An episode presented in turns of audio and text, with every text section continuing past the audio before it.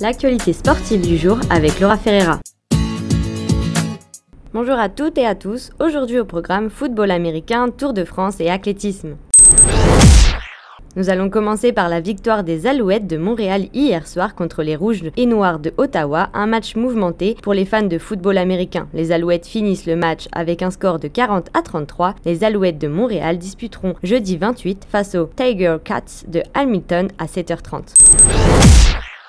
Nous voilà rendus à la 19e étape du Tour de France. Cette course a réservé des surprises. Les sprinters ont contrôlé la course toute la journée avant de finir sur une victoire bien méritée pour le Français Christophe Laporte qui attendait cette victoire avec impatience, suivi de Jasper Philipsen et Alberto Denez. Bravo aux Français.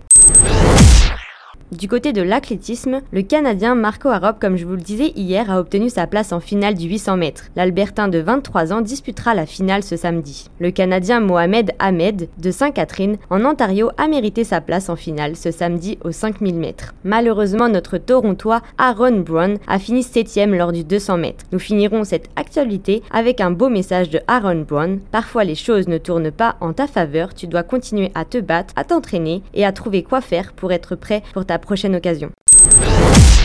Rendez-vous lundi pour un nouveau point sur l'actualité sportive avec Laura Ferreira.